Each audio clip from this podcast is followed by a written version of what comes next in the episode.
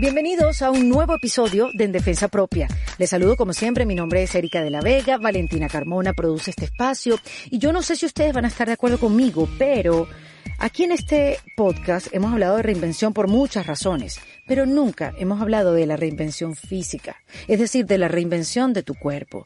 Y mi invitada de hoy, que es conocida por muchos de ustedes y que tiene una cantidad de fanáticos en toda Latinoamérica, pues ella se sometió hace 12 años a una cirugía de bypass gástrico y tuvo una transformación dramática frente al ojo público.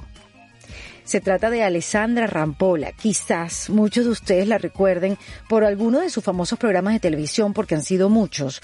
Yo recuerdo a Alessandra de su programa en el canal de cable Fox, que se llamaba Alessandra a tu manera. Hay otros de ustedes también que seguramente tienen muchos de sus libros.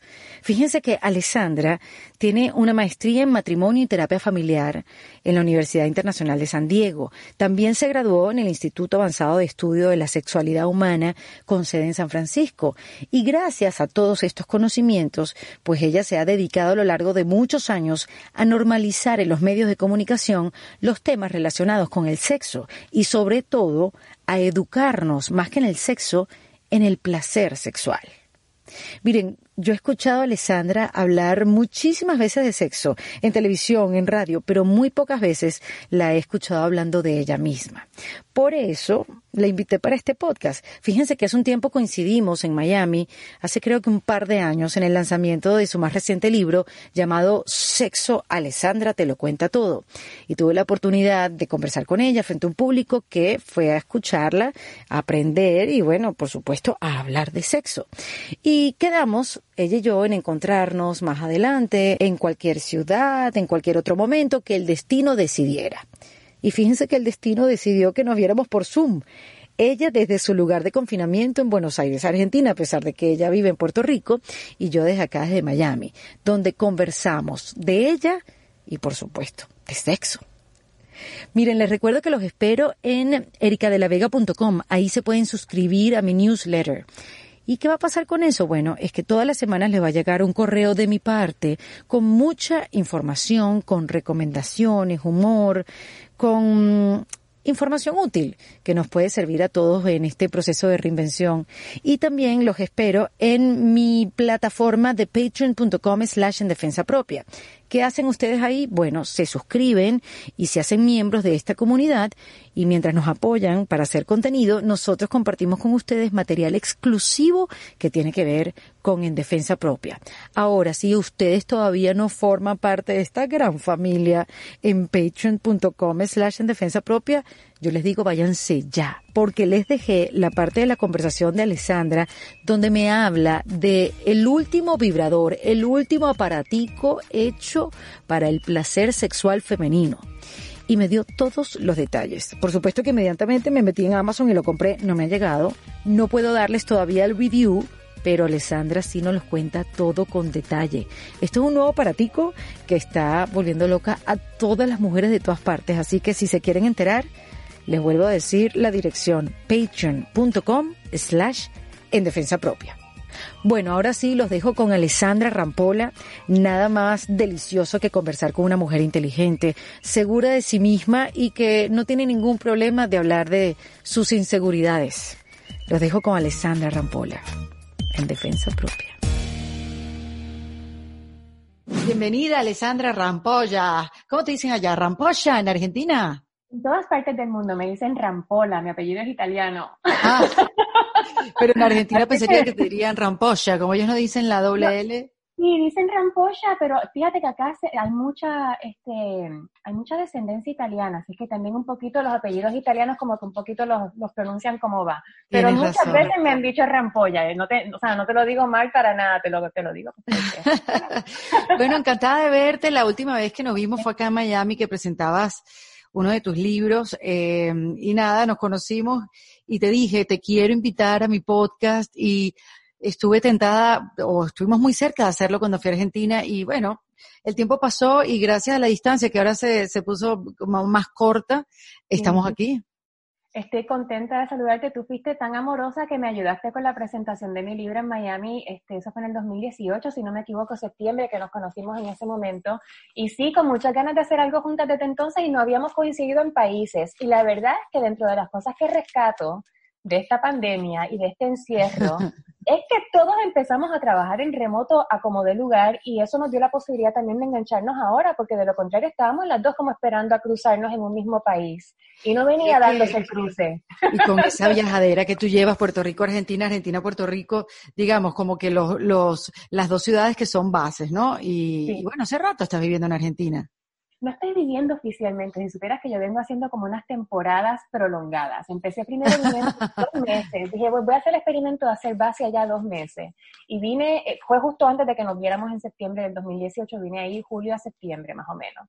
Y me gustó, la pasé rico, me, me gustó mucho lo que se generó dentro de ese espacio de tiempo, surgió una idea de hacer un teatro con un amigo eh, que es un humorista acá, Jay Mamón, eh, arrancó, fue un exitazo, regresé a Puerto Rico, que es mi hogar de siempre, y dijimos, no, yo voy a regresar. Entonces terminé regresando en 2019, vine hace tres meses una segunda vez, me regresé un mes, volví por cinco meses más, y ya 2020 dije, voy a hacer base, un año me propongo estar haciendo base en Buenos Aires. Así que arranqué a principio de año, ahora eh, y de repente aquí estoy haciendo cuarentena.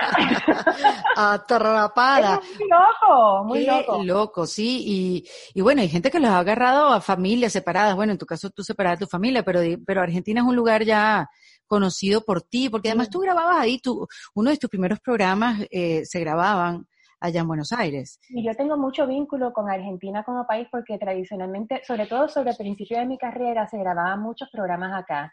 Mis programas desde el principio, los que son pan regionales, pues se veían en 22 países, así que mi actividad realmente es como por toda América Latina. Y los últimos años, antes del 2018, venía pasando mucho tiempo en Colombia, en Perú, que se habían hecho las últimas grabaciones de los últimos proyectos en esos otros países, en Uruguay, este, en Panamá. Eh, no venía estando tanto tiempo en Argentina, por eso también cuando dije, bueno, quiero hacer base fuera de Puerto Rico un tiempito, me planteé Buenos Aires porque es un poquito como la cuna.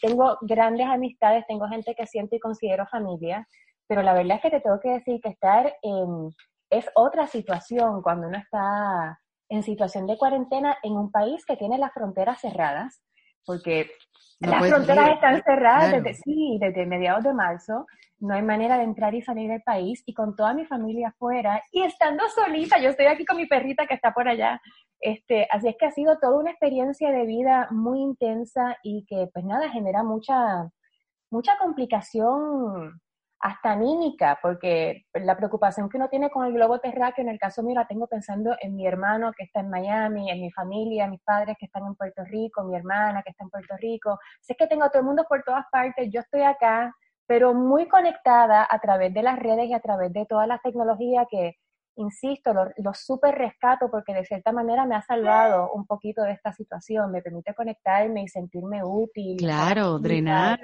echar para afuera, ¿Con, con quién drenas, qué haces, yoga, meditación, cuál de todas esas prácticas te ayudan. en particular muchísimo. Tú sabes que yo hace unas, hace unas semanas, que no sé si fue a principio de la cuarentena, había visto un posteo que tú pusiste eh, en las redes, porque nos seguimos desde entonces, que tú venías comentando sobre lo que estabas haciendo, que hacías ejercicio y que estabas también muy cargada de emoción. Y yo decía, claro, o sea, fue, fue de las primeras veces que me di cuenta que esto como me estaba impactando a mí, le está impactando a tantas otras personas. Y dentro de lo que empecé a hacer en mis redes fue justamente compartir un poquito de esas herramientas que yo sé que a mí me sirven, porque cada cual lo está viviendo desde un lugar tan particular y en el caso mío, vuelvo, estando apartada de mi familia de origen, mi, gente de, sangre, ¿no? Eh, en la situación que estoy, que más allá del COVID y el coronavirus, pasara lo que pasara, yo siempre viajé el mundo, pero siempre sabía que había un avión que me llevaba de vuelta ante cualquier emergencia. Eso no es una posibilidad ahora. Entonces es como que un flash mental pesadito. Y, y, hay cosas que realmente te rescatan desde lo anímico. Para mí, el tema de centrarme y simplemente respirar y fijarme en los pelitos de mi nariz, cómo se mueven cuando respiro y, y, muy focalizarme en el presente, me ayuda mucho a bajar tensiones y a, y a descomprimir. El yoga ciertamente ha sido un gran aliado. Yo no soy la más de workouts, a mí no me vas a ver muchas veces ni muy sudadita, eso, no es muy lo mío, este, pero la verdad es que poder emplear el movimiento y, simplemente sentir mi cuerpo eh, revitalizado y de alguna manera nuevamente conectado y muy presente y no como que ido con todos los viajes mentales que uno tan fácilmente se puede ir, me ha sido de mucha ayuda. Y ni hablar de los orgasmos. Dios mío, ya vas a empezar. Tú sabes que. Bueno, pero ¿cómo lo incluyo? Porque eso es parte, eso es parte. Sí, bueno, eh, yo decía el día que te presenté con tu libro que no había persona que dijera de una manera tan cómoda, tan divina y tan segura la palabra penetrar. Penetrar y por dónde, bueno. Eh, sí, qué este cómico. Porque, claro, yo recuerdo, por eso yo estaba un poco como perdida con, con Argentina, porque yo hice Latin American Idol en la misma época que tú grababas este programa pan regional, que era Alexandra Tu Manera, puede ser donde hablabas, con, conversabas con tres invitadas y bueno, ahí eh, sacaban vibradores o hablaban de diferentes técnicas, de sus problemas, de soluciones y tú siempre como guía. Y por eso yo dije, bueno, claro, ah, para ti Buenos Aires seguiste yendo, yo sí se, me separé, no, no, no fui mucho más después de cuatro años, y, pero tú sí, por eso yo decía, ya tú te mudaste, ya tú hiciste vida allí, que tiene Buenos Aires, que, que Es raro, nadie nunca sabe dónde yo vivo, mientras yo estaba grabando, de hecho, ese programa, Alessandra Tu Manera, fue uno que hice con Fox para el 2006, pero yo arranqué en Latinoamérica en el 2002 con Cosmopolitan Televisión. Y ese fue el programa wow, verdad! Sí, como un poquito más atrás. Un poco más atrás. Con, con Edith Serrano, que era ex DJ de MTV Latino, muy conocida en Latinoamérica. y le hicimos ahí una dupla muy interesante. Este, y es muy loco porque, pues nada, siempre, como te decía, las, las grabaciones se hacían muy acá eh, pero salía para toda América Latina y la gente juraba que, bueno, en Miami pensaban que yo vivía en Argentina, en Argentina juraban que yo estaba en Miami, yo estaba todo el tiempo en Puerto Rico. Y la verdad es que, salvo ahora que estoy haciendo base oficialmente fuera de mi país, yo toda mi carrera siempre me mantuve viviendo en Puerto Rico. Siempre me monté un viajo y regreso, porque para mí la playita es difícil separarme de mi playita. Seguro, te lo, pero te lo creo. Imagínate con ese clima, esas playas, ese, ese Caribe, es, imposible poderse separar. Pero oye, ahora que dices 2002, o sea que tú llevas tú eres muy, muy joven hablando de sexo en televisión. Gracias, pero no, yo soy una señora grande ya, pero empecé jovencita, sí, tenía 27 años, creo, cuando hice mi primer programa para... ¿Y por qué el sexo, Alessandra? ¿Qué, qué, ¿Por qué te especializaste en eso? Nena, porque me interesaba mucho.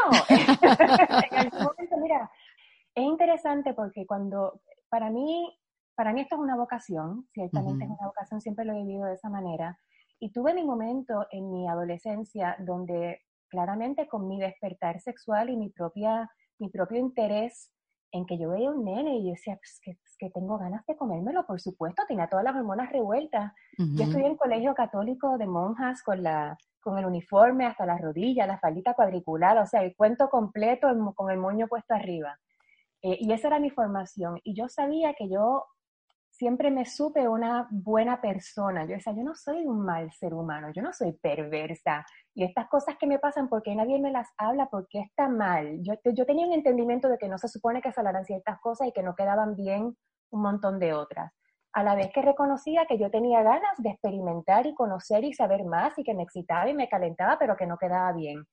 Y eso es muy raro porque en el colegio donde yo estudié cuando estaba creciendo, que te, que te digo, era este, un colegio de monjas, todas chicas, todas Sí, claro, claro, ajá. Este, había una cuestión por ser un colegio de todas niñas donde se impulsaba mucho también el girl power, por decirlo de alguna manera. O sea, siempre me sentí que el tema de la educación era poderoso, que era importante. En mi suerte. siempre, sí, tuve, la verdad es que eso fue una cuestión medio underlying que estuvo siempre presente, que para mí era como básica. Entonces, el poder enterarme y poder tratar de buscar información y, educarme se me volvió muy importante. Y cuando me fui a la universidad, ya un poquitito más grande, en los Estados Unidos, con la tarjeta de crédito de mi papá que tenía para comprarme libros, pues empecé a comprarme libros que me instruyeran sobre sexo, porque en la vida yo quería saber lo que estaba haciendo, ya estaba un poquito más, ¿verdad? Adiestrada con la situación. Pero tu casa no era un lugar donde se hablaba de sexo naturalmente, o sea, tú no, creciste en un ambiente donde se hablaba de eso como, como algo normal. No, para nada, para nada. Y por eso para mí el proceso es interesante porque yo siento que yo le hablo a un público que soy yo hace muchos años atrás y yo sé lo que es tener la duda y sentirse incómodo y sentir que no está bien y sentir que de alguna manera un montón de cosas negativas asociadas a. Y pasé por un proceso personal como consecuencia un poco de mi propia curiosidad de mi personalidad, porque al final soy curiosa y sí soy valiente, obviamente, que en, aquella época se me ocurrió decir, voy a hacer esto, y se lo dije a mis papás así toda muy segura, pero se lo dije sabiendo que yo lo estaba encarando desde un contexto educativo formal y que ellos valoraban mucho la educación, así que yo les dije, yo quiero estudiar sexo. ¿Y qué me iban a decir si toda la vida me dijeron estudia lo que quieras? Bueno, pues yo quiero estudiarlo formalmente. Entonces, un poquito lo manejé desde ese costado y en mi proceso educativo, eh, ciertamente hubo mucho que tuvo que ver con yo entender ciertas cosas y poder adueñarme de un montón de conceptos que venía teniendo muy errados en mi formación. Eh, y que es todo un proceso de crecimiento, te cambia un poco la cabeza. El conocimiento es poder. Entonces, este, el hacerme dueña del conocimiento que yo elegí, ir a entender sobre, la, sobre el comportamiento sexual humano, que es tanto más amplio que lo que una religión o una moralidad o un contexto eh, social te permite entender cuando uno está creciendo, como que me abrió mucho la cabeza y me dio mucha empatía por las diferencias por las que cada persona pasa y vive desde su lugar. Yo sabía lo que era ser una niña de escuela católica de Puerto Rico, que es así como con una burbujita chiquitita, chiquitita. Claro como parte de mis estudios conocí, este, qué sé yo, me hice amiga de, mi primera amiga trans a los, qué sé yo, 23 años. Porque tú estudiaste en, en, un, en un instituto que se llama Instituto de Avanzado Estudio de la Sexualidad Humana en San Francisco. en San Francisco. Y San Francisco, sabes que es una ciudad que entre lo que es la cultura sexual tiene mucha apertura desde siempre. De ahí germinó todo el movimiento en pro de la homosexualidad, de normalizar lo normal este, habían clubes de sexo al que uno podía ir y no sé, me acuerdo que eso era parte del estudio. De repente salíamos en grupo a la noche a ir a mi primer club de sadomasoquismo y yo, yo era una nena, yo era tan joven y yo decía, miraba eso y decía, wow, me volaba las tapas, pero veía gente tan amorosa, tan respetuosa, desde un lugar eh, de total consentimiento y de respeto al otro, que eran cosas que obviamente eran muy palpables en el ambiente al que me expuse. Entonces, toda esa negatividad y todo ese morbo que tal vez tenía en mi cabeza por lo mal informada que había llegado, me enfrenté con una realidad distinta. Y eso me obliga, o sea, por lo menos a mí, desde quien yo soy, no había otra opción que no fuera, ah, ok, esto lo entiendo distinto. Y es todo un proceso, me parece, eh, a veces de por vida, de, porque las cosas que te enseñan cuando eres chiquito un poquito se quedan siempre ahí. Se quedan, claro. Desde, la reacción uno vuelve con el mismo mensaje antiguo. Sí, sí, sí, pero si te das cuenta, si te vuelves consciente de, y eliges revertir ese pensamiento, sí, espérate, no, yo esto lo entiendo ahora mejor, esto no era así, esto es una reacción de lo aprendido, y lo cambio por otra cosa, eventualmente empiezas a integrar el nuevo conocimiento. Y eso fue un proceso que en mí ciertamente se dio, y como parte de mi formación formal, educativa y, toda esa experiencia que tuve, pues adopté una, digamos que una actitud muy positiva eh, respecto a la sexualidad humana y de muy poco prejuicio, o sea, dando realmente lugar a que aquello que a mí personalmente no me interesa, que hay un montón de cosas que a mí no me interesan, no es que Alessandra lo hace todo. Ok, qué bueno que lo aclares, sí, me imagino que hay muchos prejuicios. La gente asume que yo estoy por ahí haciendo 40 cosas, leyendo el candelabro, hace del helicóptero. Por ahí. ¿Y quién dice que de vez en cuando no hago el helicóptero? Pero, pero no hay que asumir nada. Pero las mm. cosas que yo elijo, pues las elijo. Y sé que hay un montón de otras cosas en el menú para que otras personas elijan libremente. Y no soy quien de juzgar a otro, igual que no me gustaría que me juzguen a mí por las cosas que a mí me gustan y yo elijo. Entonces, este, hay como, me parece que hay mucha empatía y, y mucha compasión y bondad hacia el ser humano desde ese lugar y prefiero mucho encarar el tema de la sexualidad humana desde ahí que del lugar de decir que tienes que hacer esto o lo otro, o esto es así o asado. No, claro. Claro, no, y además que yo creo que comenzaste a hablar de eso, primero lo estudiaste, y yo creo que estudiar y hablar de sexo, pues, ¿no? De, de, de la anatomía, eh, y, y, hacerlo. Y además eh, compartir con gente que también estaba como que eh, en lo mismo que tú, eso normalizó el tema en ti. Y yo creo que eso nos pasa. Cuando tú hablas mucho de, de un tema en particular yo creo que ya tu cabeza, tus oídos se acostumbran a hablar de esos temas y ya no te importa delante de quién los hablas. Y, y, hay veces que yo, por ejemplo, hablo hoy en día cosas de mí que la gente me dice, ¿pero por qué tú estás contando eso delante de todo el mundo? ¿Qué cosa? O sea, ya para mí eh, ya es absolutamente normal. Y me imagino que eso también pasó contigo. Absolutamente. Todo lo que normalizamos pues se normaliza, o sea, valga la redundancia. Y yo un poquito me dedico también a normalizar lo normal. La sexualidad humana es parte de quienes somos, no hay manera de escapar nuestra sexualidad. Los bebitos tienen erecciones espontáneas en el útero, o sea, antes de haber nacido hay respuestas que se asocian con expresión sexual después en la vida. Y nos acompaña toda la vida hasta que nos morimos. Y sin embargo es una parte que socialmente y culturalmente suprimimos, suprimimos, suprimimos, y de repente se supone que en determinada edad, que la sociedad ha elegido que es la edad correcta, en el contexto correcto del matrimonio, de la relación, bla, bla, bla, de repente aparezcamos siendo las más diosas, las más conocedoras. Y, y creo que es un tema realmente más complicado para la mujer que para el hombre porque vivimos en una cultura patriarcal machista que está enredada en todos los mensajes que notan desde que somos pequeñitas las chicas. Los varones también, pero... Sí, los varones deben tener su presión también, ¿no? Sí, sí, sí, tienen mucha presión también y, también han sido criados en el mismo, en, el mismo, mismo contexto, la misma cultura, pero hay unos permisos para el placer masculino que no están otorgados para el placer femenino en lo que es el crecimiento este, y el adolescencia. Todavía, Alessandra, ¿no, no ha cambiado eso un poco? O sea, de, de 2006, por ejemplo, vamos a contar 2006, bueno, 2002 yo sé que empezaste, pero 2006 que empezaste, Alessandra, a tu manera, y que quizás, bueno, había como una, una conversación entre varias mujeres, 2006 a 2020. ¿Has visto una diferencia en, en cómo nosotros abordamos nuestras relaciones sexuales? Sí, no, este, creo que en los últimos te diría que lo que está haciendo un poco de cambio y donde yo siento que hay una mella fuerte que se está haciendo es a partir de tipo 2015-2016, cuando empezaron los movimientos feministas, que de hecho surgen mucho desde, desde Argentina, el Ni Una Menos empezó realmente a hablar sobre los femicidios, sobre la violencia doméstica, la violencia hacia la mujer, ni hablar en el 2017 cuando explotó el escándalo de Harvey Weinstein en Estados Unidos, con el Me Too Movement, que venía de antes, pero cobró realmente su popularidad más masiva a partir del 2017. Yo creo que esas conversaciones donde se está destacando la disparidad y la falta de equidad entre géneros, eso ha despertado que empiecen a haber generaciones, este, de hecho lo ves con las generaciones más jóvenes que tienen eso bastante más entendido y, e integrado que personas de mi generación. Tú eres más jovencita que yo, pero igual. De, no, de los que son más grandecitos. Wikipedia dice lo contrario. ¿Qué?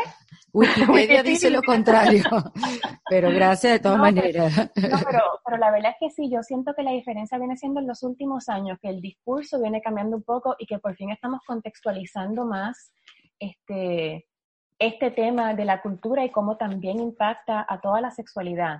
Es raro porque incluso para mí, que me dedico a esto hace tanto tiempo, yo desde un principio cuando decidí trabajar eh, y se me dio la oportunidad, ¿verdad?, de trabajar en medios de comunicación y me di cuenta que era una plataforma muy poderosa para llegar a mucha más gente y eso me pareció muy interesante porque yo sentía que tenía un mensaje que yo quería compartir. Tenía un propósito. Tenía un propósito y eso, wow, qué manera increíble de uno sentirse que es útil a la vida y, mm. y que estás aportando. Entonces, para mí eso fue muy importante.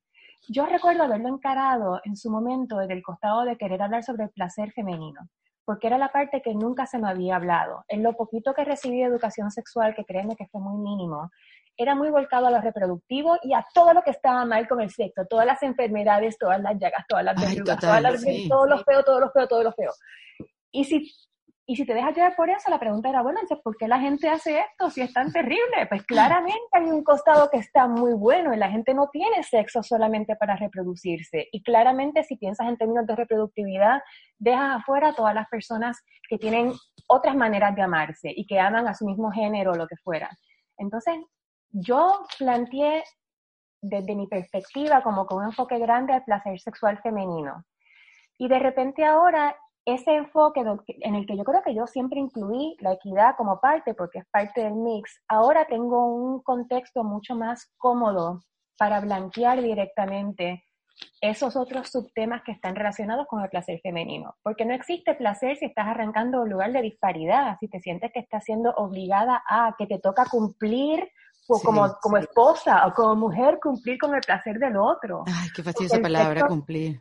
Es horrible. Este, y toda esta idea de, y todavía al día de hoy recibo muchísimas consultas de mujeres que me dicen, bueno, quiero saber cómo lo seduzco a él. Y yo digo, bueno, la pregunta es cómo te seduces tú, porque cuando te prendas tú lo vas a aprender a él. No se trata de hacer por el otro, se trata de uno adueñarse de su sexualidad y realmente vivirla como una experiencia propia que en determinados momentos eliges tal vez compartir con otra persona y dejar a esa persona ver cómo es tu sexo. Pero la experiencia sexual siempre es muy individual, porque uno nunca va a sentir lo que la otra persona está sintiendo. Entonces, si no conectas con tu cuerpo y lo que está pasando contigo, es un acting. ¿Y cuánto tiempo se puede sostener un acting? No se sostiene en vida real, mucho menos a largo plazo. Claro. Entonces, este, nada, es como que se va un poquito la experiencia de vida y los contextos en los que se va modificando el mundo y nuestro entorno me ha dado más lugar para meterle un poquito más de dimensión al claro. No, y yo creo que también la internet y cómo ha evolucionado también la pornografía, porque hoy en día existe eh, películas pornos para la mujer, es decir, bellas. Attention, exacto, bellas. Bellas. estéticas, con cuerpos que no son explotados, sino niñas que son lindas, un tipo bello, todo en una sábana blanca, todas esas cosas que, que, que, que, uno sueña, porque al final son las cosas que uno desea. No, esa, dale, todo, todo. Mira, yo te diría que ese, tipo, ese tipo de cine erótico, cine porno erótico, eh, se conoce tradicionalmente como el porno feminista o lo que fuera. Yo no, no siento que es feminista, yo siento que simplemente es cine porno. Es mm. volver a un nivel de calidad cinematográfico, de storytelling, de armar un contexto que es más real para hombres y para mujeres, porque si tú miras la pornografía tradicional que está basada en una fórmula de tres posturas y la eyaculación, y siempre es externa porque hay que ver la eyaculación masculina. Por supuesto. Está muy obvio, eso es como que sin eso no es. Este, es es muy volcado, vuelvo a nuestro contexto patriarcal machista, donde se están viendo fantasías masculinas que también son impuestas en esos hombres. Porque si tú miras la película, no hay una conexión entre seres humanos y en vida real, muy a menudo uno quiere conectar con la persona que está al frente, seas hombre o seas mujer. Uno quiere saber que el otro está deseoso y que está disfrutando, seas hombre o seas mujer. Yo te doy el ejemplo, ya que me abres la, posibilidad de este tema, yo tengo una directora favorita que tiene una sombrilla de películas hermosas, hay varias, este, pero te hablo específicamente de Erika Lust. Erika, como tú, La conozco. la conoces, que hace un trabajo maravilloso. Este, Porque además son películas dirigidas por mujeres. Son películas dirigidas por mujeres, pero lo que yo más rescato, más, porque no quiero que por eso la gente piense que, que los hombres no pueden disfrutar de este tipo de cine. Los hombres disfrutan muchísimo de este tipo de cine porque estás viendo mujeres que consienten, que tienen ganas, que están deseosas, que están también excitadas, que no es lo que estás viendo en el cine porno tradicional, que viene el tipo de UPS a entregarte el paquete y en punto dos segundos está... ¡ah! Listo, el piscinero, vamos a darle. en vida real, nunca viene el tipo con el paquete y te dice, te muestro mi paquete. No, eso no pasa, eso no pasa. Pero acá estás viendo personas este, con cuerpos reales que no, no responden a la estética tradicional porno muy, muy, este, de, todas con sí, ni, ni, todas afeitadas, ni todas muy tetonas, ni todas muy nada, cuerpos normales con rollitos, con celulitis, a veces, a veces no, porque hay todo tipo de variedad. Ves personas mayores, ya tiene una, una serie de películas de personas en edades geriátricas hermosas de ver. Ah, sí, no, eso no las he visto este, sí, personas pequeñas, de, entre razas, en grupos, chicas, varones, individuales, pero siempre teniendo un entusiasmo por la actividad sexual que están realizando, siempre con una actitud incluso de conexión y con mucha seducción como parte del contexto que te están mostrando. No es que vas directamente y en dos segundos tienes la toma de los genitales así muy cerca. Está buenísima, no digo que no, lo explícito excita, pero el contexto en el que armas eso es lo que te engancha la cabeza. y donde tú enganchas la cabeza vas a despertar deseo sexual. Y por eso es que ese cine es tanto más efectivo, porque no es solamente el momento de la explicitez que claramente te puede excitar, sino que vas a llegar allí habiendo tenido contexto de un vínculo entre seres humanos que se desean, que con muchas ganas se van a comer por todas partes y que también van a mostrar una parte este, que es muy explícita. Así es que te menciono a Erika, te puedo mencionar el trabajo de Petra Joy, de este, Annie Sprinkle, con quien estudié, de hecho, hace muchos ¿Ah, años. ¿En serio? Ay, mira qué bien. Además de ex pornstar y ahora directora de películas, también estudió sexología en algún momento. Pero además que estas películas deben ser de muchísima utilidad para aquellas que se inician en relaciones sexuales. Alessandra, ¿tú te imaginas que nosotros hubiéramos podido ver este tipo de películas de ahora cuando nosotros nos iniciábamos? O sea, te cambia toda tu, tu experiencia y te da como un, un, un verdadero cuento de cómo debería ser y tienes una referencia real.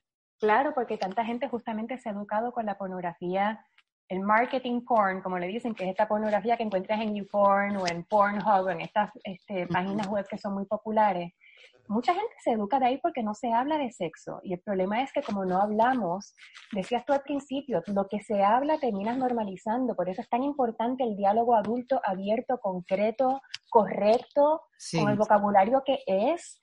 Eh, y no es que esté mal para nada el vocabulario callejero. Yo en la vida real y cuando hablo con mis amigos no siempre estoy hablando con todos los términos correctos. O sea, vocabulario callejero, por supuesto. Pero está bueno saber que hay un vocabulario oficial, que es el nombre real de cada cosa, y que coloquialmente se le dice ta, ta, ta en nuestro lingo diario.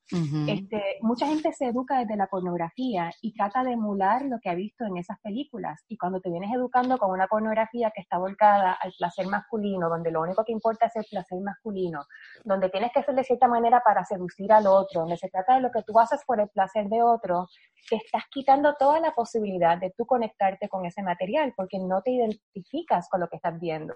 Y por eso es que tantas mujeres dicen, a mí no me gusta la pornografía. Y no es que no se exciten, es que no han visto la pornografía correcta para poderse excitar. Mira, eh, Alessandra, pero ven acá, tú has hablado de sexo toda tu vida, toda tu vida, 2002. Pero hablemos de ti. hablemos, de, ti, hablemos de ti. Porque, sí, porque, a ver, eh, yo te siento como alguien cercano, alguien que siempre he visto en tele, pero sé muy poco de ti. Y, y yo sé que te has reinventado, y te has reinventado en muchísimas facetas desde tu cuerpo, desde tu lugar de donde vives. Eh, y bueno, tú viviste una transformación corporal que además delante de todo el mundo y también eres, normalizaste el tema. Y, yo quiero saber qué, qué, detonó en ti ese cambio, o sea, por qué después de tantos años en la televisión, sin que ese haya sido un problema, decidiste hacerte esta operación que es un, un bypass, ¿verdad? Sí, yo me sometí a un bypass gástrico en agosto de este año, van a ser 12 años, hace mucho tiempo ya.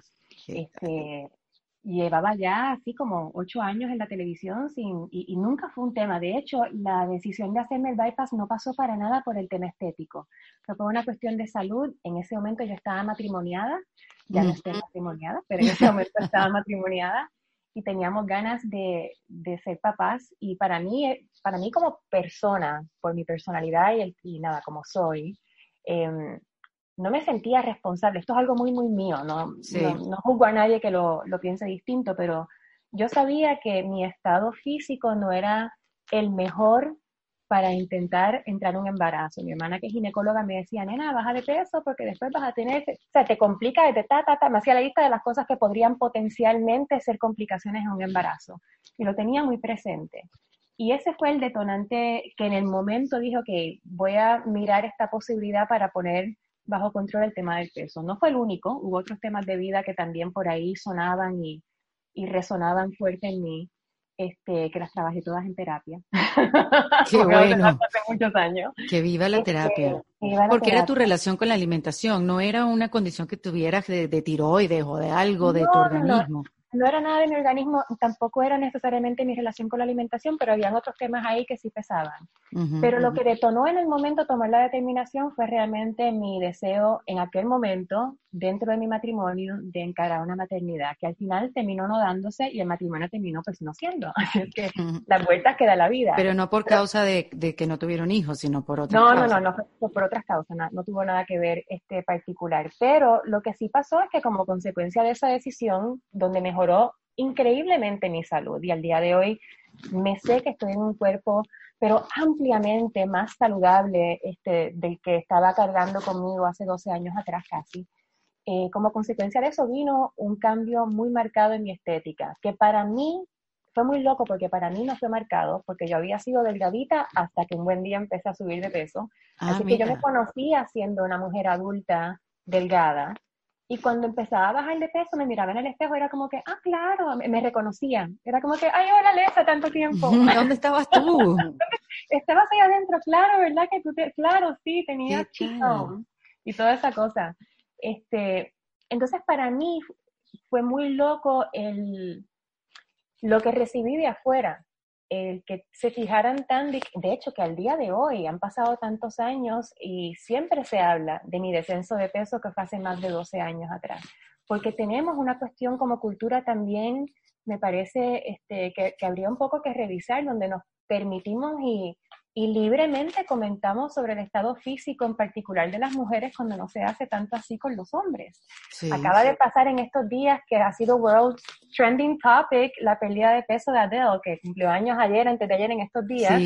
Mostró una estética muy cambiada y todo el mundo lo que está, no es feliz cumpleaños, es, ¡eh, rayo, está flaca! Pero entonces después una ola de gente y de comentarios como que diciendo, Miren, esos, esos, mm, eh, eh, esa celebración porque se adelgazó, porque se ve bella, y eso que le están diciendo que está glowy, que está mejor que nunca, bájenle dos porque eso no se puede estar celebrando. Además, Adele, de verdad, Adele es bella, eh, gorda, flaca, como sea, una mujer que ha vendido 20 millones de discos, o sea, miles Ni hablar de su talento, claro, o sea, Adele principalmente lo que tiene es un talento extraordinario. Pero somos nosotros mismos los que hacemos eso, le celebramos, ¡ay, qué flaca, qué bella! O sea... Como si la flaquencia fuera asociado con ser bello, que es otra manera más de poner y objetivizar a la mujer y ponerla en un espacio muy chiquitito donde solamente si cumples con estos estándares tienes algún tipo de valía. Entonces, para mí es interesante porque lo viví con mi pérdida de peso. Ahí puedes chequear en internet la cantidad de notas que al día de hoy hacen la comparativa y la gente comenta, me gustaba más antes, me gusta más ahora, más linda, menos, qué sé yo si a alguien le parezco lindo o no. Eso es tan subjetivo. Este, pero, pero creo que tal vez nada, e-, es un lugar interesante para reflexionar y como para también darse cuenta del contexto del mundo en el que estamos viviendo y cuánto aportamos a que eso siga siendo así y cuánto de repente tal vez vamos a reflexionar y decir, mm, bueno, es, es un tema para estar conversando, tendría, ¿y por qué no se hace igual? Cuando un hombre baja de peso, por ejemplo, porque ha pasado muchas veces también con famosos que han bajado mucho de peso, sale la noticia. No sé si están los próximos 10, 15 años hablando sobre la noticia. Se habló, se comentó y ya está este, porque sí, el cambio estético es marcado y lo vas a ver, no es como, no, podemos tapar el cielo con la mano, pero creo que con las mujeres hay toda una serie de presiones distintas referentes a nuestra estética y que es validado y valorado como bello y hermoso. Y sobre todo en Argentina, que es el país donde estoy ahora mismo habitando, y, y yo siempre he notado mucho la diferencia acá en Argentina, aquí se valida mucho a la flaca. Sí, Puerto Rico se valida mucho a la coqueta, la que se maquilla, la que es coqueta es la linda. Aquí si estás flaca, puedes parecer un trapo, pero estás flaca y estás buena. Es así, tal cual. Es muy loco, es muy loco. Además eh, tienen hijos y al día siguiente están flacas. Es una, yo no sé, una genética que tienen las argentinas. Pero, ¿alguna vez perdiste la paciencia por algo que, que te dijeron? Porque tú te ves una persona paciente, tranquila, pero 12 años escuchando lo mismo, sí, exacto que pareciera. La boricua que tengo dentro se me sale mal. No, no, no, no soy tan paciente. Este, entiendo de dónde viene, o sea, yo sí siento que soy muy empática y que se me hace fácil ponerme en el lugar de la otra persona. Y trato de aprovechar y, y ganarle un poquito a veces a mi propio genio. Tengo un genio terrible, sí, no soy siempre la más nice, ni soy siempre la más um, me, me, me esfuerzo y es un, es un trabajo de vida también y personal, yo este, atenuar un poco y modificar mis propias reacciones. Entonces creo que eso también ha venido con el tiempo y con la madurez. Y, pero tampoco es que siempre lo tengo bajo control, vamos a no equivocarnos acá. Pero sí creo que son todas oportunidades, eh, ya que tengo la posibilidad de agarrar micrófonos y pararme en plataformas importantes y llegar a un público muy masivo, es una oportunidad de educar, es una oportunidad de presentar, discúlpame, tal vez un punto de vista distinto o novedoso o, o, nada, dejar picando por ahí una pregunta para que cada cual se haga en, en su vida personal. Sí. Y sobre todo para las mujeres que no siempre somos aliadas unas de las otras. Uf, eso creo que, eso ha cambiado también los últimos años, o yo he descubierto que ha cambiado los últimos años. Antes eh, eh, éramos más competitivas y éramos, creo yo, mucho más masculinas en nuestro, en nuestro hacer, ¿no? En nuestro, nuestro día a día, que, que teníamos que ser, estar en control y, tú sabes, estar todo el tiempo, eh, bueno, tratando de, de, actuar como hombres para agarrarnos nuestros puestos. Hoy en día creo que, y quiero pensar que, que ha cambiado, pero para mantener esa operación, porque yo la he visto también, Alessandra, tuviste que haber cambiado o rediseñado muchas cosas en tu vida, no solamente con la alimentación, hábitos, tuviste que haberte despedido de muchas cosas de ti y darle la bienvenida a cosas nuevas para, para poder mantenerte como estás ahorita. A mí lo que más me ha servido realmente ha sido todo el trabajo interno que yo he hecho y regreso a la terapia. Eh, mis temas por los que subí de peso en su momento son temas que son muy de enrosques mentales y yo creo que muchas veces nuestro peor enemigo es uno mismo, su cabeza y los mensajes que uno se dice y se repite. Y haberme enfrentado a ellos y seguir todavía trabajándolos porque siento que es un trabajo de por vida, yo creo que esa es mi mayor herramienta porque se trata de mi relación conmigo y de valorarme y cuidarme más allá de lo que otros puedan pensar. Y a mí personalmente me cuesta mucho eso eh, porque fui criada en un ambiente donde era muy importante el mirar de afuera. Y hay una determinada protección hasta cierto punto que te puede otorgar tener un cuerpo que ya no sea el que todo el mundo asocia con que es el lindo, que entonces quien se queda, pues tal vez está porque en verdad ve más allá. En determinado momento de mi vida era importante ser validada por mis pensamientos y no por mi cuerpo. Y creo que esas cosas también tuvieron que ver en su momento, cuando era más jovencita, con todo lo que subí de peso. Eh, y en determinado momento también me reté y dije, ¿sabes qué? Pero ¿por qué tengo que dejar de ser yo para que me escuchen? Eso tampoco está bueno. Y cuando me di cuenta de ese tipo de, me hizo ese tipo de clic en la cabeza, yo creo que eso me ha ayudado mucho a adueñarme de quien realmente soy. Porque este, sigo siendo yo en todas las diferentes facetas de mi sobrepeso, e incluso estando manejando este bypass, eh, que de por vida tengo que manejar mi alimentación distinto, tengo que suplementar con, este, suplementar, tengo problemas a veces con el hierro, me pongo anémica, es como que todo un tema médico que tengo que estar muy encima para poder estar bien de salud. Em, igual es un proceso de vida el manejar cómo me impacta y cómo no me impacta el, el que me miren de afuera y hasta qué punto permito que eso me haga daño y cómo yo me protejo este, nada. Y además hacer paz, ¿no? Hacer paz con la que está dentro y con, con la que está fuera. O sea que pasa mucho, ¿no? Que tú, tú te sientes de una manera y lo que proyectas es otra cosa completamente diferente. Y yo creo que compaginar esas dos cosas, sí, eh. Yo, yo, no me siento, o sea, a mí me preguntan eso mucho y eh, porque parece aparentemente proyecto mucha seguridad y no es que no la tenga, pero a la vez también convivo con muchas inseguridades y yo creo que le pasa a todo el mundo. Yo no soy súper insegura, pero tampoco soy la más segura.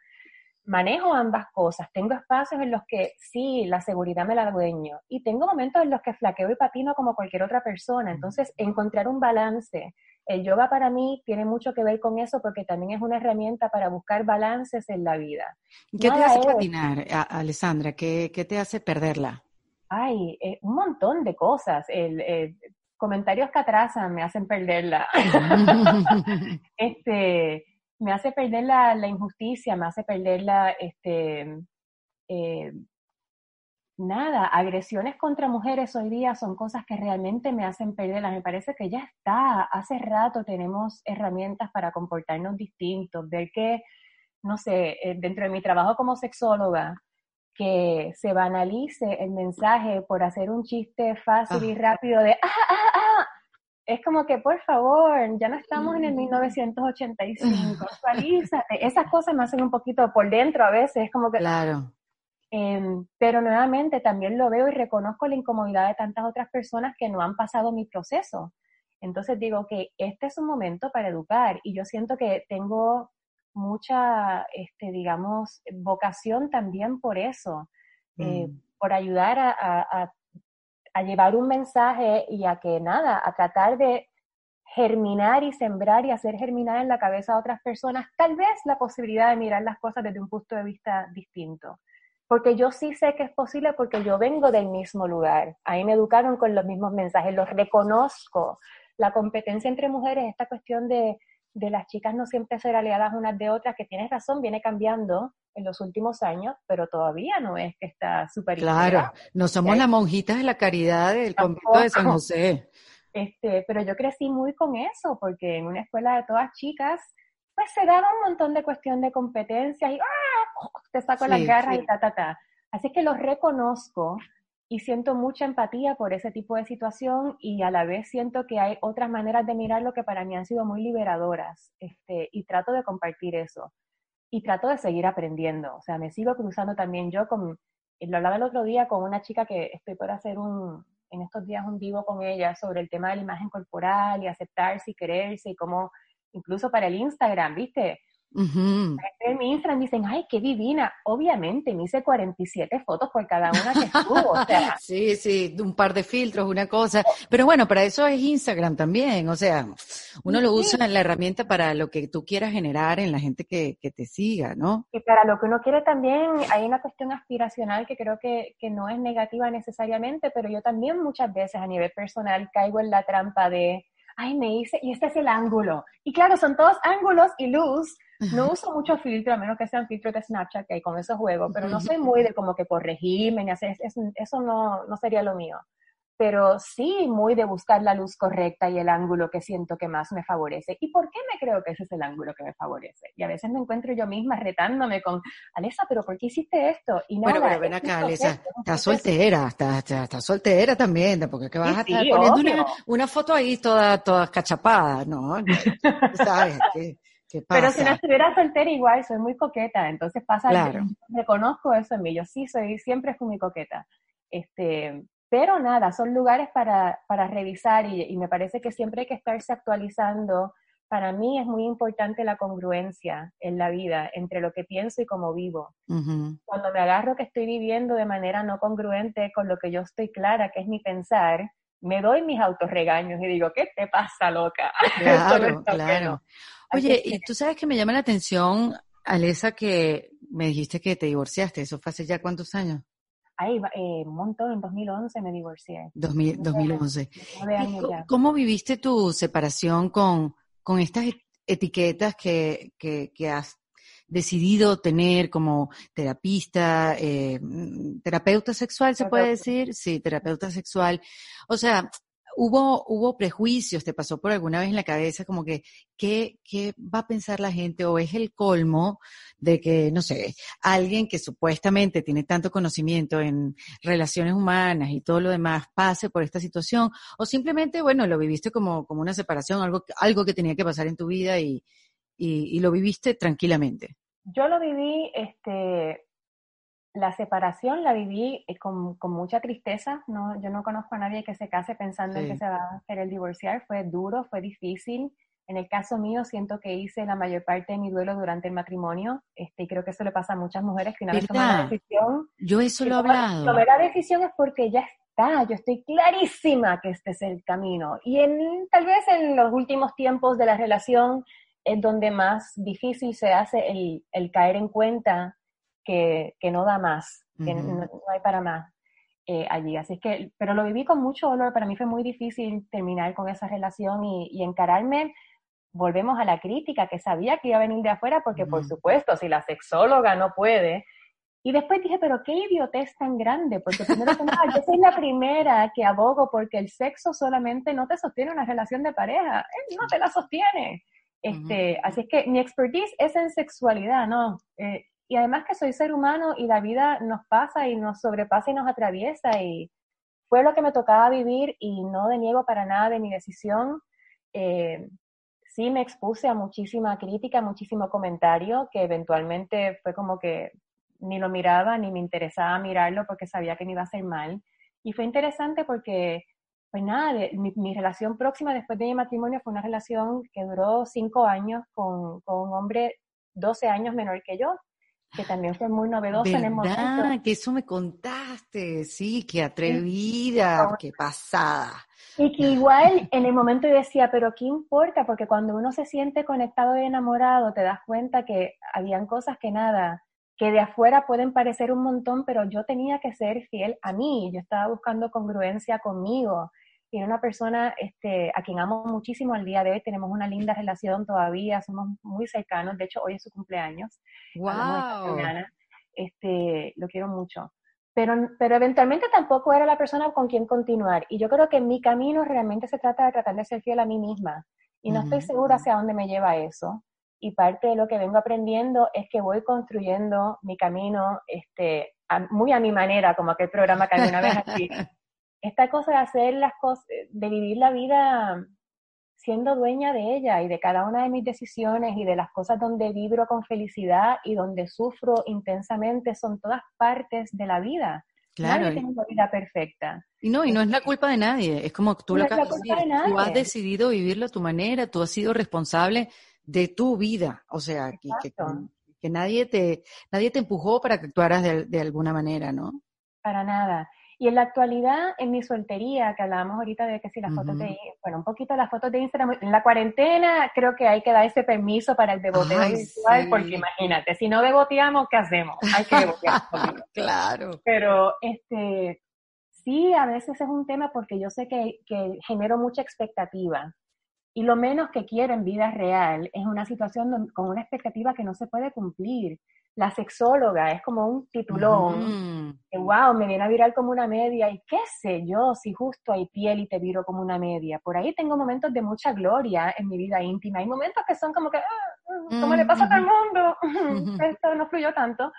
Este, y es una presión grande ponerse a pensar eh, continuamente en eso de la afuera. Lo que sí es que tengo muy buena nariz y me doy cuenta, y no me gusta la persona ni que sea chica ante mi conocimiento, a quien se intimida, ay, qué aburrido que te Eso es lo que te iba a preguntar. Tú sabes que yo también me he encontrado como um, hombres en la vida que me han dicho, ay, no, es que tú me intimidas y que no sabe, o sea, ¿y quién quiere un hombre que le tiene miedo a una mujer? Claro. No, que, lo que quieres conectar con una persona, conóceme. A mí me interesa la persona que tiene ganas de conocer a Alessandra. Que Alessandra es un montón de cosas y también es sexóloga pero no soy solamente sexóloga, soy un montón de otras cosas y vengo con muchas virtudes y con muchas falencias. Y quien tenga ganas de enredarse en este enredo y encontrar maravilla y como que ricura, bienvenido sea, pero tiene que ser un poquito por ahí. Y lo que sí he aprendido mucho es olfatear el que viene o muy lanzado porque, uh, se quiere comer a la sexóloga, o el que se asusta mucho.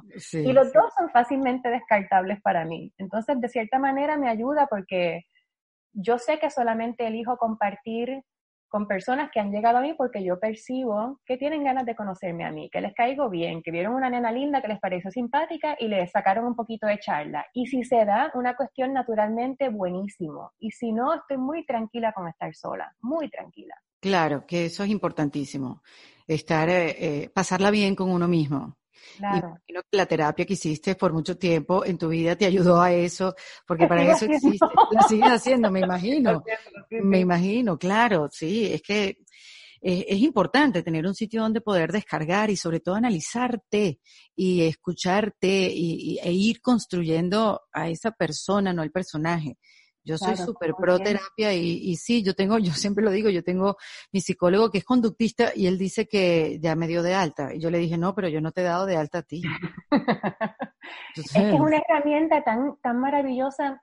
Simplemente pausar en el día a día, con todo, más allá de que tengas ninguna situación particular, que a veces viste, a ti te dieron de alta, pero igual es que sirve el poder pausar lo que uno está, uno se enreda tanto en el día a día, el trabajo, esto, el proyecto, pausar y decir, ok, dónde estoy, eh, actualizarse, tener con quién conversar, que es una perspectiva externa, que no, está ligado a tu día a día, que no te va a dar una opinión porque tiene sus opiniones de cómo ve de cerca tu manejo, es otra cosa. Eh, no sé cómo se vive hoy día en Estados Unidos, en Miami. Tú estás en Miami, ¿no? Yo estoy en Miami. Aquí en Argentina, viste, todo el mundo te dice tranquilo, ay, me voy, que tengo terapia, y es lo más normal del mundo y es súper aceptado. En Puerto Rico sigue siendo un tema tabú. Dices que vas a terapia y, uy, ¿qué le pasa? ¿Cuál sería el problema? ¿Por qué estar yendo a terapia? Creo que en muchos mm. países todavía hay mucho prejuicio con el tema de la psicoterapia. Pero sabes que este tema online, sí, este tema online también, Alessandra, lo ha abierto mucho. O sea, hoy en día conectarse con tu psicólogo viéndose a través de la computadora eh, y que él esté en cualquier parte del mundo y tú también, creo que eso también te, libera eso del tener que decirlo o hablarlo o, qué sé yo, yo creo que lo, hace mucho, más, fácil. Mucho más fácil y mucho más accesible, pero igual no sé si todo el mundo se animaría a contarlo. Me parece que la normalización hasta de eso es parte de cuidarse, es como hacer ejercicio, una buena alimentación y también manejar tus emociones y tu cabeza. Es parte de la salud integral de un ser humano. Este, así es que nada, yo soy, soy muy, no siempre, o sea, te decía que hice terapia alguna vez, no es que llevo, en mi caso particular, no llevo toda la vida haciendo terapia siempre. Por momentos entro en terapia, después lo dejo un tiempito, he tenido diferentes terapeutas en diferentes momentos de la vida, este, no es la única misma persona hace 30 años, ni mucho menos así, pero me sirve, me es una herramienta que me es muy útil y me parece que está buenísimo que todo el mundo que quiera y pueda y tenga acceso a alguna vez saque ese tiempito propio de entenderse y como que nada, pensar un poquito en qué, qué, está pasando conmigo, porque a medida que uno está mejor, me parece que también puede ofrecer una mejor versión de uno para las personas en su entorno, ¿no? Claro. No, y atreverse a hacer otras cosas. Tú, por ejemplo, entiendo que, que, también comenzaste a hacer eh, obras de teatro, comenzaste eh, eh, a, a, montarte en escenarios, a, hacer giras. Este año tenías planificado actuar, ¿no? No, no, no, iba a ser actuación, este año iba a ser una serie de conferencias más dentro de mi rol más tradicional de sexóloga. Pero hiciste comedia el año pasado. Pero sí, justamente, me, es interesante eh, porque, insisto, yo sigo construyendo y, un poquito creo que a medida que pasan los años me voy sintiendo más cómoda conmigo como para tratar de mostrarme de verdad más completa, no solamente mostrar una pequeña faceta de quién soy. Soy tanto más que solamente experta en sexología. Eh, y me, me, interesan y me divierten un montón de cosas. Cuando yo vine para acá a Argentina a hacer esos primeros dos meses, que dije voy a hacer base acá, vine sin ningún plan y toda la vida, los 17 años previos, cada vez que vine a Argentina, vine con una agenda desde el día que me bajaba del avión hasta que me montaba en el avión de vuelta. Siempre agenda super packed, con mucha prensa, con actividades, con presentaciones, con el programa, lo que fuera que se estuviera haciendo. Me bajé del avión sin ningún plan, ahí en un apartamento alquilado, a ver qué pasaba, hacer base, hacer mi, nada, tomar mis reuniones por teléfono o por videoconferencia, lo que fuera normal de oficina, pero igual que lo hacía en Puerto Rico. Y fue muy loco porque me bajé del avión y literalmente a las cinco horas me llamaron de una radio un amigo acá, eh, bueno, en ese momento conocido, Andy Kuznetsov, vio eh, que había visto en redes que me había bajado del avión y me escribe me dice, te ves en la radio, te quiero en la radio. Pues de repente hice dos meses, dije, bueno, pues vamos a hacer radio, que con esta gente que lleva 17 años con su programa estuve en Perros de la Calle. y esos primeros tres días... Hay dos Andy ahí, está el Canoso y está el Gordito. Bueno, por decirlo gordito con cariño. Y ese es Gaby, Gaby Schultz. Ah. Están Gaby Schultz, este, Harry este, y Nico Cayeta, Cayetano. Tú eres eh, ya de allá, tú eres ya de allá. un poquito, estoy media metida acá. Pero entonces ahí, en esos primeros días, me fui a cenar con un amigo, con Jay Mamón, que es humorista, y no nos habíamos visto hace unos años, y nos sentamos a cenar, y en esa cena, que yo vine sin plan, me dice, ¿cómo es que no hemos hecho nada nunca antes juntos? Vamos a inventarnos algo. Y yo tenía, él tenía, perdóname, él tenía acceso a unas fechas en un teatro, en el Teatro Regina. Me dice, me están ofreciendo para ser mi unipersonal, pero si te montas conmigo nos inventamos algo y entre copas, por supuesto, porque estas ideas siempre surgen de mucho vino y mucho alcohol. Dije, claro, ¿por qué no? Muy suelta. Al día siguiente decía, ¿pero qué hice? Le dije a Jay Mamón que voy a hacer algo con él, estoy loca. Nos inventamos a Alessandra y Estelita. Él tiene un personaje que se llama Estelita, que es como una diva trash, que es muy tremenda. Estelita dice cualquier cosa. Viste que yo soy muy correcta en la manera que explico las cosas de sexualidad. El vocabulario. El vocabulario, la forma, trato de que no sea agresivo, que nadie se ofenda, me parece que es como mejor se llega. Pues Estelita es muy, muy al contrario el otro extremo. Y nos pareció divertido juntar este, ese personaje que se va al centro de por allá lejos y yo que estoy siempre muy en mi carril, en un escenario. Y lo que terminó pasando fue muy mágico, la gente se sorprendió, de esas primeras cuatro funciones en ese mes y pico terminamos haciendo nueve. Eh, y después el año pasado, bueno, con decirte que más de 40.000 espectadores en el país, hicimos giras, hicimos no sé cuántas semanas en el Regina, un montón, un montón de, de popularidad tuvo ese show. Y en ese show canté la canción, me senté en casa de Jay a cantar, que yo en mi vida había cantado de la letra de este Little Theme Song. Bailamos en el escenario, hacíamos broma, eh, mucho más Estelita que yo, porque yo me río de los chistes que hace Estelita, pero me pareció lindo mostrarle al público un costado distinto mío, no me habían visto nunca tan relajada ni tan descontracturada. Y está bueno, porque ¿por qué no también eso? Si al final el mensaje sigue siendo el mismo y en mi sombrero de sexóloga siempre estoy en el mismo lugar porque ese es el sombrero de profesional. Pero ponerme otros sombreros y animarme a ese juego, este, me parece que estuvo bueno. Y para mí han sido un par de años, estos últimos par de años, muy de permitirme explorar cosas que tal vez jamás hubiera imaginado dentro de mi profesión que podrían ser parte y estoy muy en la onda de why not. ¿Quién, puso las reglas? Las reglas me las estoy poniendo yo, los límites me los pongo yo. ¿Por qué me estoy limitando, Alessandra? Entonces, este, eso viene siendo mucho donde estoy vibrando últimamente y me parece que está bueno, me parece que la verdad es que lo estoy disfrutando muchísimo y me abre este, mucha posibilidad más de juego y de diferentes maneras de conectar con el público. Sí, claro.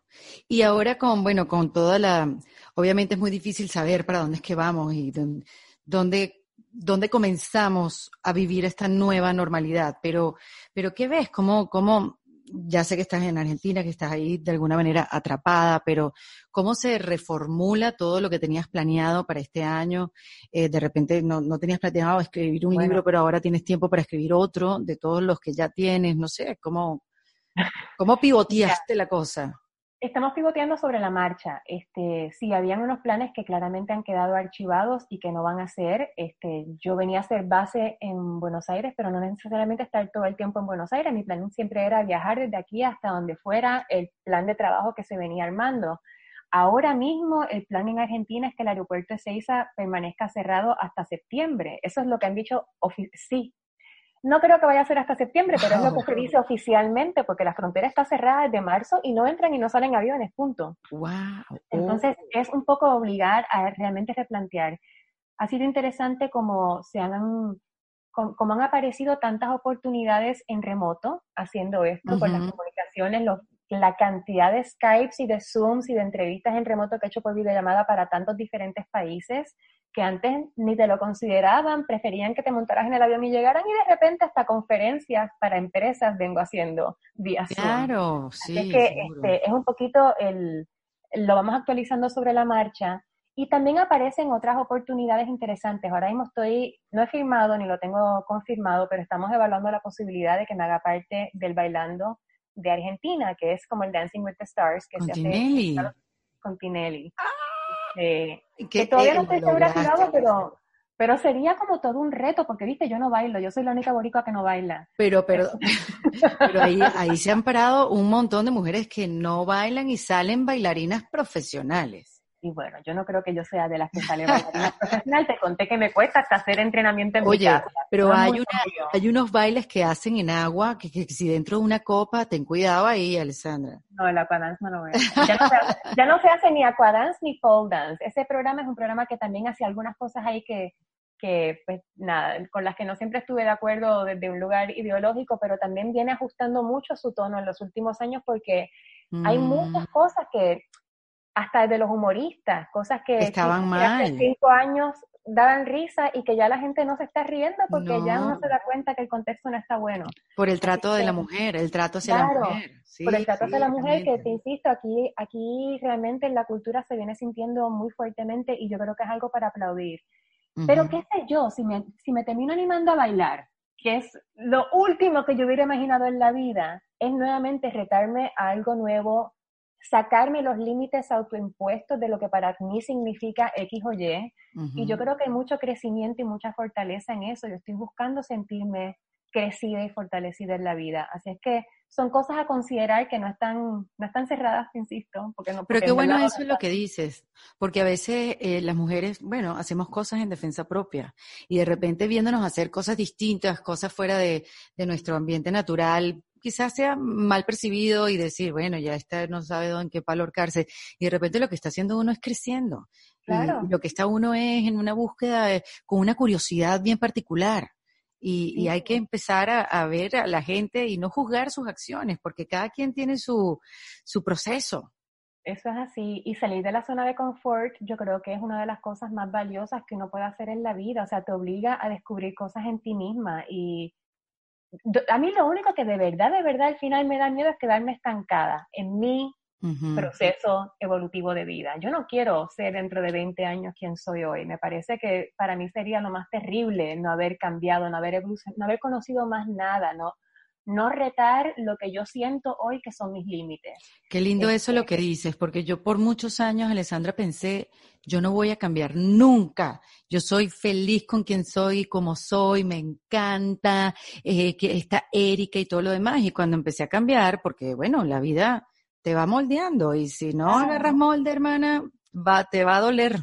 Em, y, bueno, y acepté el cambio, lo abracé y me, me hice las paces con él. Y, y, estoy en ese proceso como, como tú lo estás. Y, y, pienso lo mismo que tú, menos mal le di la bienvenida al cambio, porque jamás, o sea, qué doloroso hubiera sido eh, igual a cuando tenía 20, 25 años. Mira, hay una, una frase que se dice mucho en yoga, este, que seguramente la has escuchado, en inglés dice, I bend so I don't break. Sea, me flexibilizo para no partirme, para no romperme. Hay una cuestión en el crecimiento de como que estirar por aquí y estirar por allá, porque justamente al ser un poco más maleable puedes bregar con lo único que es constante en la vida, que es el cambio. Nada nunca se mantiene estático. Y si tú tratas de mantenerte muy rígido, lo rígido quiebra, mientras que lo que es flexible y maleable se puede ir ajustando. Entonces, yo, para mí, esa es una frase que en el momento que la escuché hace unos años, cuando me, me empecé a, a, meter un poquito más en lo que es el yoga y integrarlo en mi, en mi vida, me resonó mucho y me, y me vuelve a la cabeza. En diferentes momentos lo pienso, claro, estás bending porque no te quieres rajar de cabeza, Alessandra. Obvio, este es un momento de vamos a flexionar y estirar y elongar.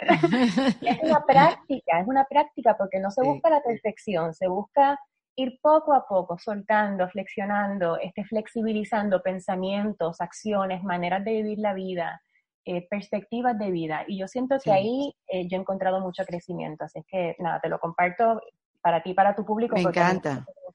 Me encanta. Mira, antes de preguntarte tres tips para reinventarnos, Alessandra, porque podría estar contigo, pero sé que tienes otra entrevista, podríamos hablar por mucho, mucho tiempo. Pero primero, así como vas cambiando tú y, vas cambiando hábitos y, te vas transformando, el éxito también, el concepto de éxito también se va transformando.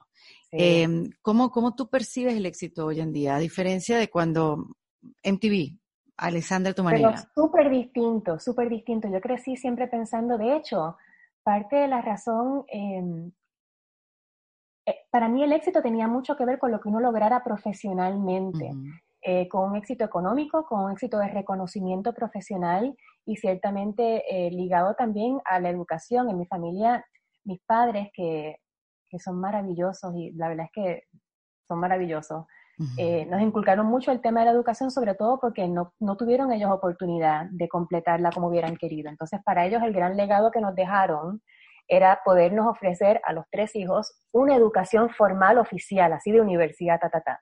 Mi profesión terminó no siendo de universidad tradicional porque no era como que en Loyola University jesuita en New Orleans eh, daban clases de sexología. Lo mío terminó siendo por otro costado y aprendí un montón de eso.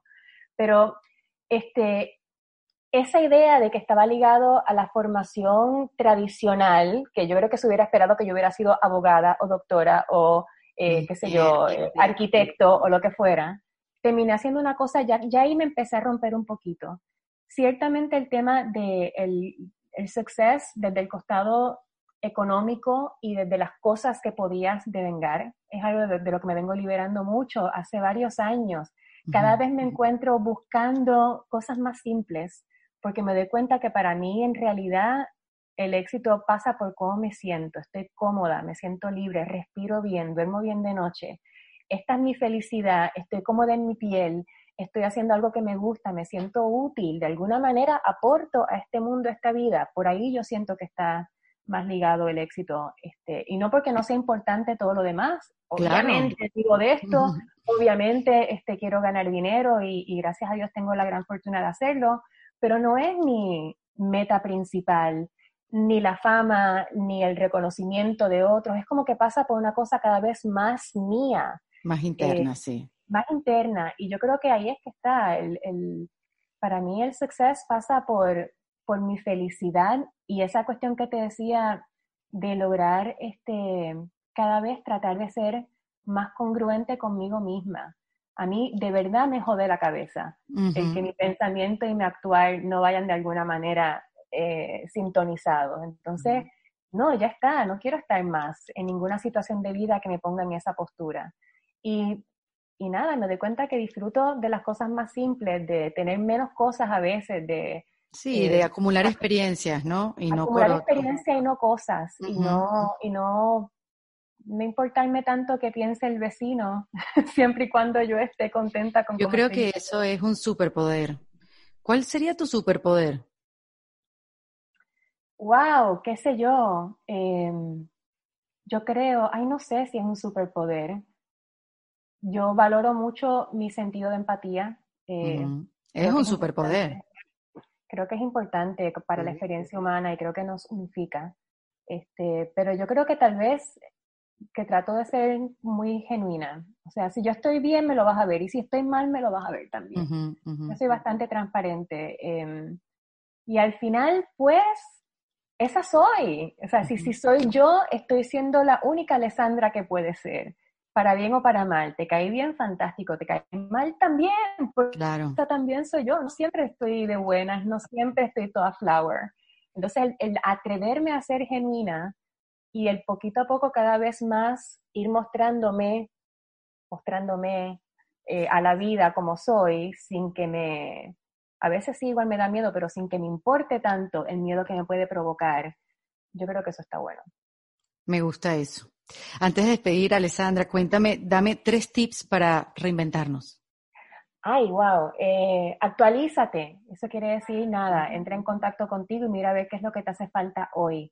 Porque tan a menudo como que nos armamos una idea, como tú decías, en determinado momento, sobre todo en los 20 uno, ya soy grande, pues ya soy esta y voy a hacer esta el resto de la vida. Y no, hay que irse actualizando. Así es que, este, actualízate, y me parece que siempre hay que incluir algún tip que tenga que ver con, la, con el placer sexual y para eso, en términos generales, voy a tirar la lubricación, que es tan importante para todo lo que se haga. Queremos que todo sea suavecito y cómodo y rico y delicioso y todo lo lubricado como que entra, sale. ¿Con qué? ¿Con un aceitico? ¿Con una, una cosita? ¿Con qué?